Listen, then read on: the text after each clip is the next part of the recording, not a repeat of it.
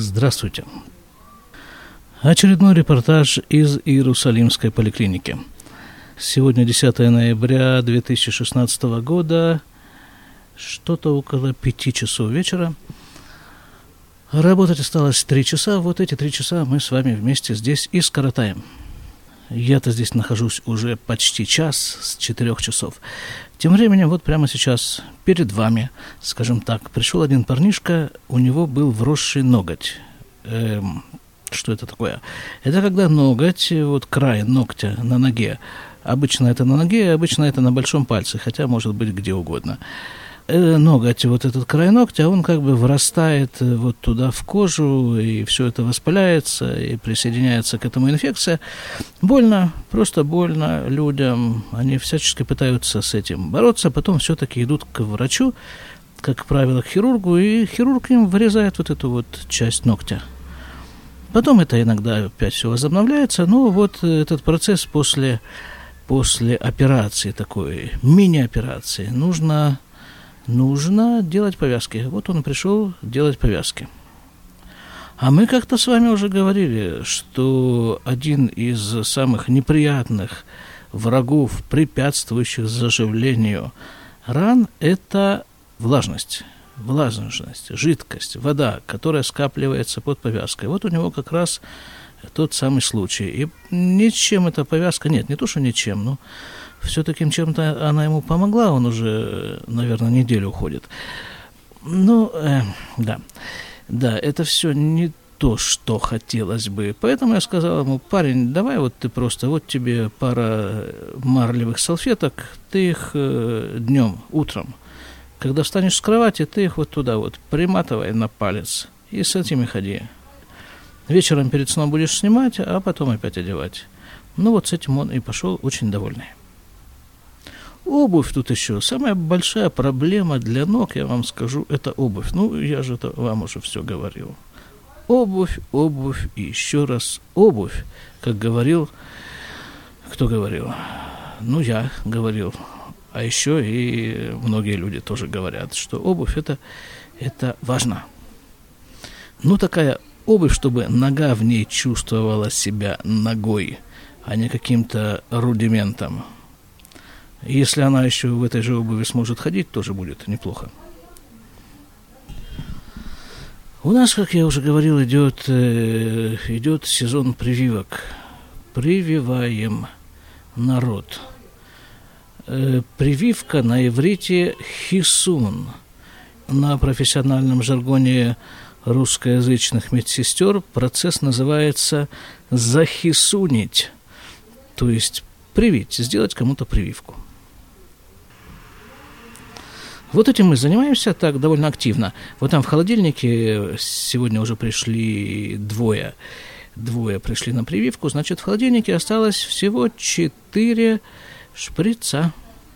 Как говорится, каждый, кто придет раньше, у него есть шанс получить первые четверо. Следующее из поликлинических случаев наблюдения впечатления. Это было в понедельник – Прихожу я на работу, и через какое-то время одна женщина приводит другую женщину, очень пожилую, и говорит, вот та, что помоложе, а ты можешь ей э, это самое, температуру померить? Я говорю, да, запросто. Но она ее оставила, усадила и ушла. Ну, такие случаи часто бывают. Приводит кто-то кого-то, потому что э, тут множество в Израиле, очень развита служба вот этих вот самых... Э, обычно, обычно этим занимаются филиппинцы а еще обычнее филиппинки э, уходом за пожилыми людьми. Есть компании медицинские в Израиле, которые привозят партии, целые партии, целые самолеты, вагоны и поезда филиппинцев и распределяют их вот здесь вот по семьям. Ну, все это, конечно, оплачиваемо, и они здесь по филиппинским понятиям сколачивают некий капитал, проработав таким образом, ну, несколько лет. Они там живут в семьях вообще, в принципе. У них есть по закону один выходной в неделю, чаще всего это воскресенье, поскольку филиппинцы, как правило, христиане, вот этот выходной они берут, а все остальное время они круглосуточно находятся при пациенте. Да, этим занимаются не только филиппинцы, есть э, кто угодно этим занимается. Есть, опять-таки, в Израиле там целая служба, много всяких компаний, которые э, пристраивают, э, пристраивают людей, желающих работать по уходу за пожилыми людьми, они их пристраивают вот к этим самым пожилым людям. Так вот, да, приводит. Значит, приводит это относительно молодая женщина, относительно пожилую женщину, та садится в, на стул. Еще одна деталь из поликлинической работы и вообще медицинского обслуживания населения в Израиле. Почему я вставляю эту деталь? Потому что я недавно разговаривал с одним свежеприехавшим человеком, он здесь несколько месяцев живет, и для него это было открытием и потрясением, что в Израиле невозможно вызвать врача на дом. Да, невозможно. Ну, не то чтобы совсем невозможно, но для этого должны быть такие веские причины. Там у человека не должно быть, не знаю, рук, ног, головы, вот, чтобы ко всему, что осталось, э, пришел все-таки врач ну, не практикуется.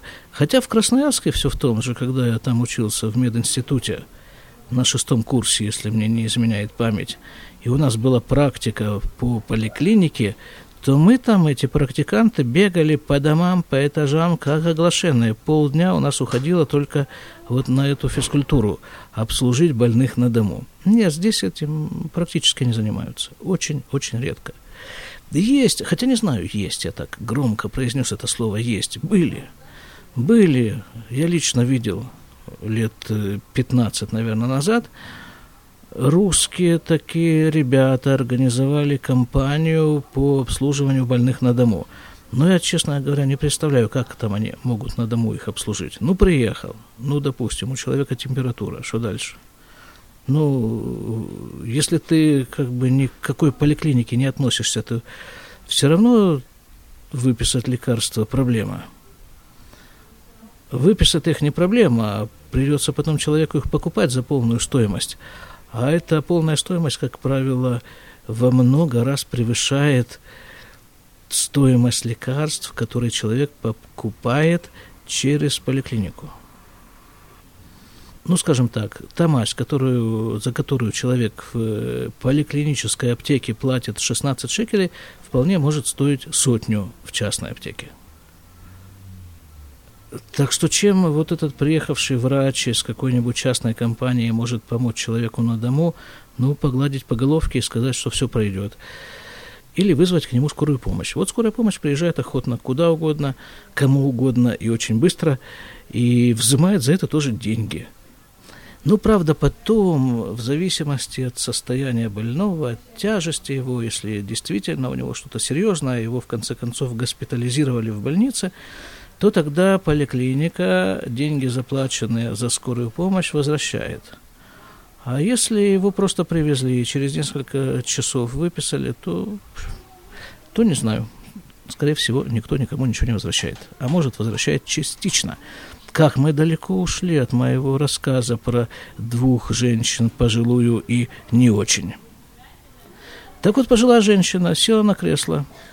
Я ей даю градусник, а в Израиле принято взрослый мерять температуру во рту, под языком. Вот туда градусник помещается.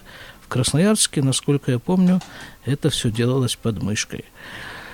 А женщина, да, а ее так колотит, так ее трясет, что она не может градусником в рот попасть. И при этом приговаривает еще по-русски. Вот, мол, надо ж какая напасть приключилась. То есть женщина оказалась русскоязычной.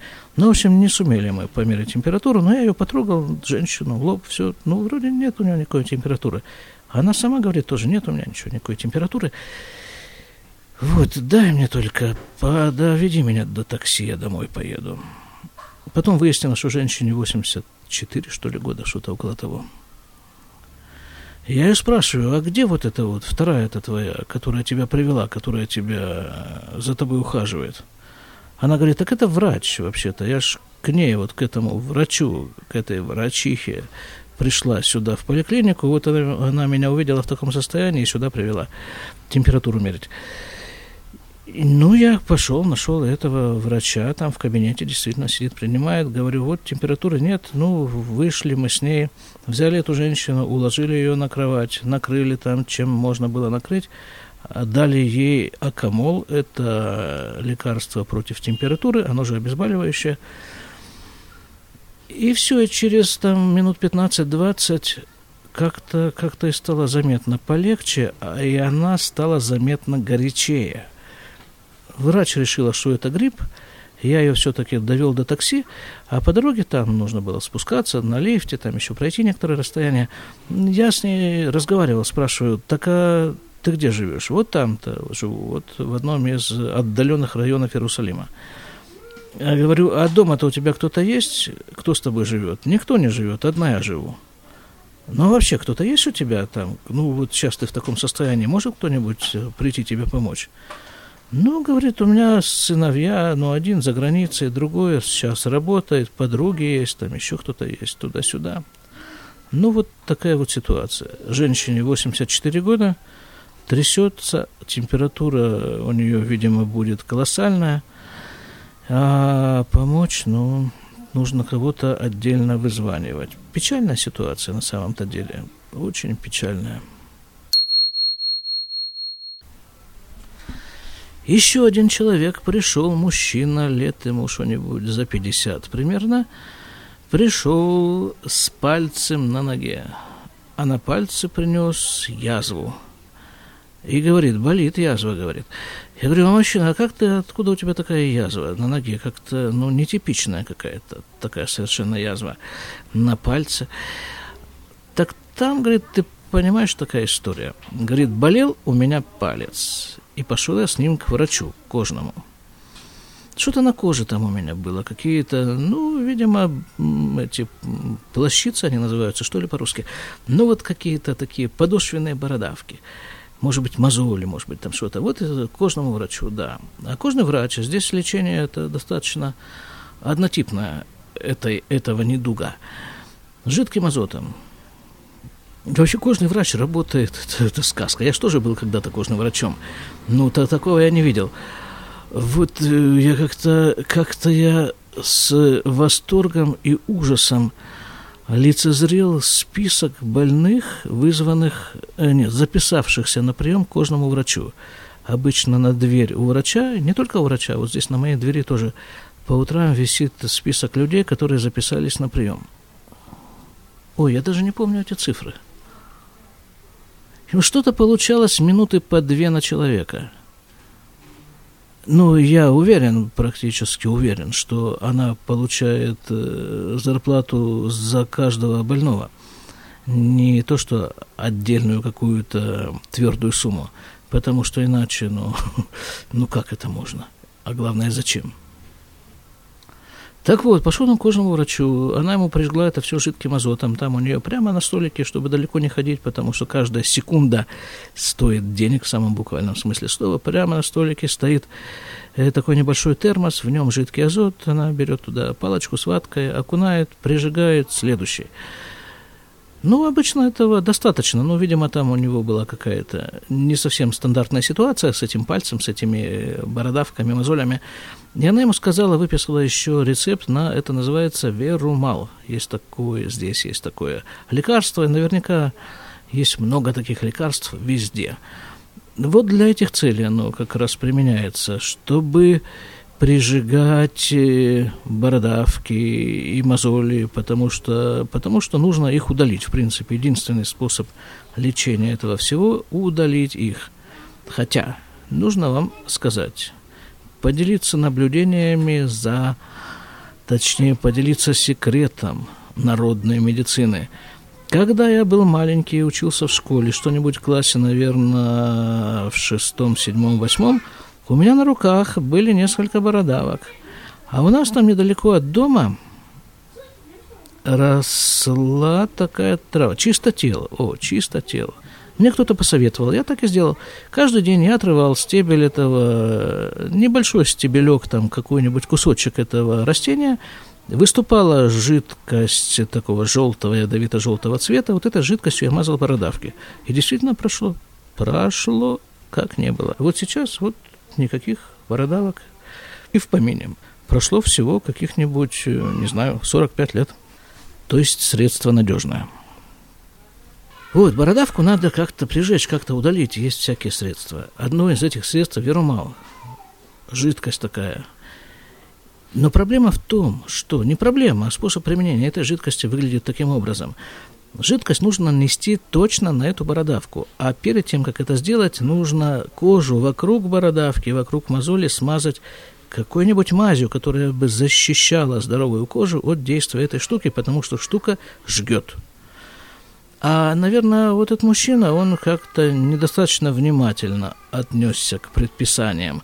И, я не знаю, он затолкал весь палец в, этот, в эту жидкость или как-то.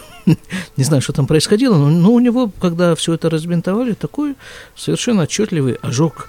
Такой, ну, степень, наверное, не знаю, какая там, что-нибудь, вторая, третья. Нет, третья это вряд ли, но вторая. Ну и вот дальше мы уже с ним лечили ожог. Ну, ожог мы довольно оперативно вылечили. Потом я еще взял, опять же, э, я, я же говорю, да, я тут инструкции нарушаю. Основное мое занятие в этом учреждении – нарушение инструкции, предписания Министерства здравоохранения. Потому что я просто взял скальпель. И вот эту лишнюю кожу, которая там была у него на пальце, такая загрубевшая, я ему срезал. А по инструкции заниматься этим может только врач. Ну вот, я не знаю, что там дальше с мужиком. Пока не возвращался. Тут же еще такой критерий выздоровления существует. Вернулся или не вернулся. Так, пока у нас вот такое затишье, а обычно вот так эта смена и протекает, э, такая своеобразная отсидка – Больных пациентов на приеме очень и очень мало. Ну, потому что четверг, вечер, конец недели, суббота скоро, готовиться всем надо к субботе. Чего ж в поликлинику-то ходить? Поэтому мы распорядимся свободным пока еще от пациентов временем вот таким образом. Вчера я послушал очередной подкаст моего друга, приятеля, коллеги – израильского подкастера «Чаймастера». Он назывался так «With Soup We Trust». Я ему очень благодарен за то, что он меня упомянул всякими лестными словами, выражениями, да. И правильно, кстати, все наговорил, все правильно. Теперь он там поставил вот такой вот э, вопрос, проблему по поводу радиовещания, своего личного радиовещания – как-то мы с ним, э, когда разговаривали, то он тоже мне говорил, а почему бы тебе радио не повещать? Вот когда-то когда я выучил такой принцип, по-моему, очень э, нужный принцип. Поставить себя на место клиента. Вот ты для кого хочешь вещать? Нет, если для себя лично нет никаких проблем. Но если ты хочешь, чтобы кто-то другой это вещание услышал, то неплохо бы поставить себя на его место. Вот я это мгновенно сделал, поставил себя на место предполагаемого радиослушателя. То есть что от меня требуется? От меня требуется с нетерпением ждать какого-то определенного момента, какого-то дня, какого-то часа, и заранее включить радиоприемник и прильнуть к нему всеми ушами, всем телом и слушать, слушать, слушать и слушать. Ну, я не могу себя представить э, в такой ситуации. У меня просто нет таких возможностей. По-моему, это я все высказываю свое личное мнение, но, по-моему, вот эта ситуация, она близка где-нибудь к первой половине 50-х годов. Когда люди выходили на улицы, скапливались возле столба, на котором висел репродуктор, и с замиранием сердца ждали очередных сообщений Советского информбюро о сводках с фронта. Это было значимо. Это было настолько значимо, что ну и без того нелегкий тогда быт отодвигался в сторону, и люди шли, чтобы послушать радио. Сейчас я не представляю себя слушающим радио вообще, и какую-то конкретную передачу в частности – но нет, нет времени, нет возможности, нет, э, ну, слава богу, есть чем заняться. Я не представляю, что там должны говорить по радио, чтобы я вот э, ждал этого момента. Но когда-то, хорошо, когда-то, опять же, в те времена, когда еще сводил бородавки чистотелом, я смотрел футбол по телевизору, а зимой хоккей. Международные матчи, чемпионаты мира. И вот тогда я действительно, вот я ждал этого часа, включал телевизор заранее, садился. А в Красноярске эти матчи проходили, если это было в Москве, скажем, в 7 часов вечера, то в Красноярске это было 11 часов ночи. И все равно я смотрел этот вот репортаж, без 15 час он заканчивался, и вот все. Ну, опять-таки, это вот было ну, вот что-то такое из тех времен. Э, я не знаю, вот сейчас люди, которые смотрят, э, следят за чемпионатами мира, за какими-то матчами такими событийными, а, это принципиально для них смотреть прямую трансляцию? Или можно это все посмотреть и потом? Ну, потому что я могу слушать, что бы то ни было, только потом. Записанное и скачанное из интернета. И никак по-другому. Может быть, есть смысл вот эти вот эфиры, как-то их э, редактировать, как-то их сокращать, как-то урезать и выкладывать в форме подкастов, если это действительно такие длительные передачи, там, по несколько часов. Это все нереально. Ну, вот, вот э, самый удачный, наверное, пример – это аэростат Гребенщикова. 45 минут. Тоже немало не, не времени – но, тем не менее, это вполне, вполне укладывается в эту концепцию. Провещал, записал, выложил. И тогда, может быть, вот этим вот к двум, трем с половиной слушателям, которые слушают эти эфиры по радио, добавится еще примерно столько же, которые будут слушать это же самое в записанном варианте. Не знаю, не вижу я, не вижу я перспектив. Или нужно что-нибудь такое придумать. Наверное, нужно что-то придумать, может быть, даже можно что-нибудь придумать, не знаю, для того, чтобы тебя слушали в живом эфире массы людей. Организовать очередную мировую войну и сообщать о ситуации на фронтах, например. То есть я очень люблю Чаймастера и очень ценю его подкасты. Конечно, я дам ссылку на них для тех, кто еще, я думаю, что таких уже не существует, таких, кто еще не сохранил у себя во всех возможных местах закладок с адресом э, подкаста Чаймастера. Но все-таки я дам ссылку на его подкаст. И я, честно говоря, не знаю, что, что здесь можно ему посоветовать. Мне бы очень хотелось ошибиться во всех этих моих рассуждениях и увидеть в один прекрасный момент, как просто автобусы какие-то, толпы людей куда-то спешат, спрашиваешь у них, а вы куда? А мы, а мы идем радио слушать. Я был бы очень рад такой картине, но я ее могу себе представить только виртуально.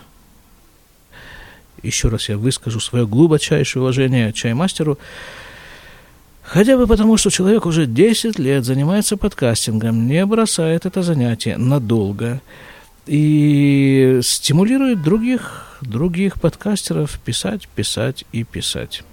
Спасибо от лица всего подкастерского цеха.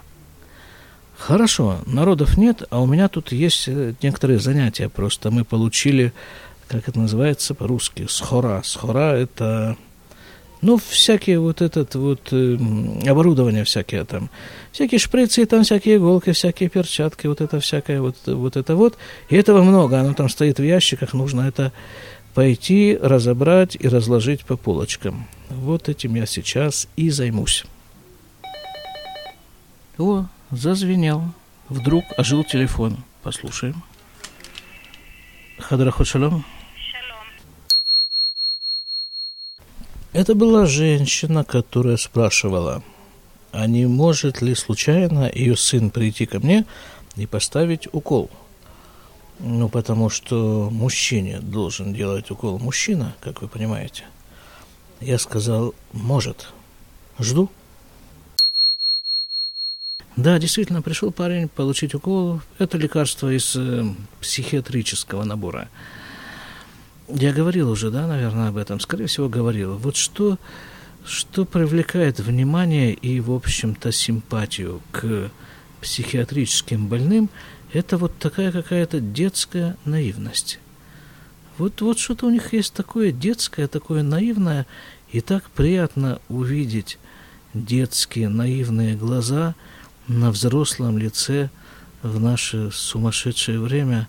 И когда общаешься с ними, приходится иногда общаться с э, психиатрическими больными, то нередко возникает вопрос, а кто, собственно, больной? Мы, я опять так громко сказал это громкое слово «мы», которые придумали вот эти законы, по которым э, мы живем, или они, которые в эти законы не вписываются. Но ну, в э, данной ситуации сила как бы на нашей стороне. Мы можем обязать э, такого человека принудить в судебном порядке принудительно лечиться. Ну, как бы все это, как бы все это не, не, не очень просто.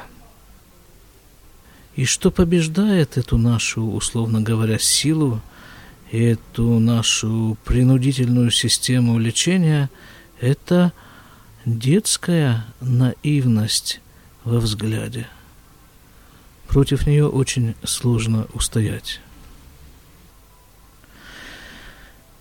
Дай Бог нам всем здоровья. Шаббат шалом.